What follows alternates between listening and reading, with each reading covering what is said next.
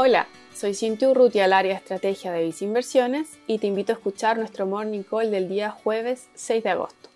A nivel internacional, los mercados iniciaron sus jornadas en terreno mixto. Así, los futuros accionarios norteamericanos muestran a esta hora movimientos acotados.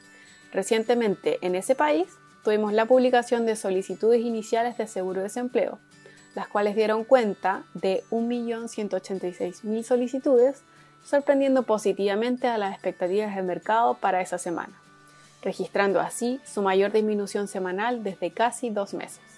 Cabe recordar que mañana estaríamos a la espera de varias cifras de trabajo en ese país, donde las expectativas estarían considerando un desempleo ubicándose en torno a 10,5%. En Europa vemos a las bolsas operar con caída, particularmente el DAX alemán retrocede un 0,2%, mientras que el índice Eurostox cae un 0,7%. Por su parte, las acciones asiáticas terminaron sus jornadas con movimientos prácticamente planos, con el índice de Asia-Pacífico subiendo un 0,2%, mientras que el Topix japonés avanzó un 0,3%.